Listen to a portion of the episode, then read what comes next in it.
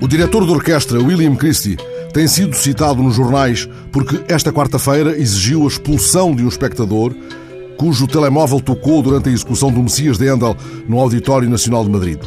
Mas ele poderia ter sido notícia por outro motivo não menos exemplar, por duas ideias que partilhou com os jornalistas. Christie lembrou a sua própria história de vida, norte-americano de nascimento. Ele optou por viver em França para fugir à guerra do Vietnã.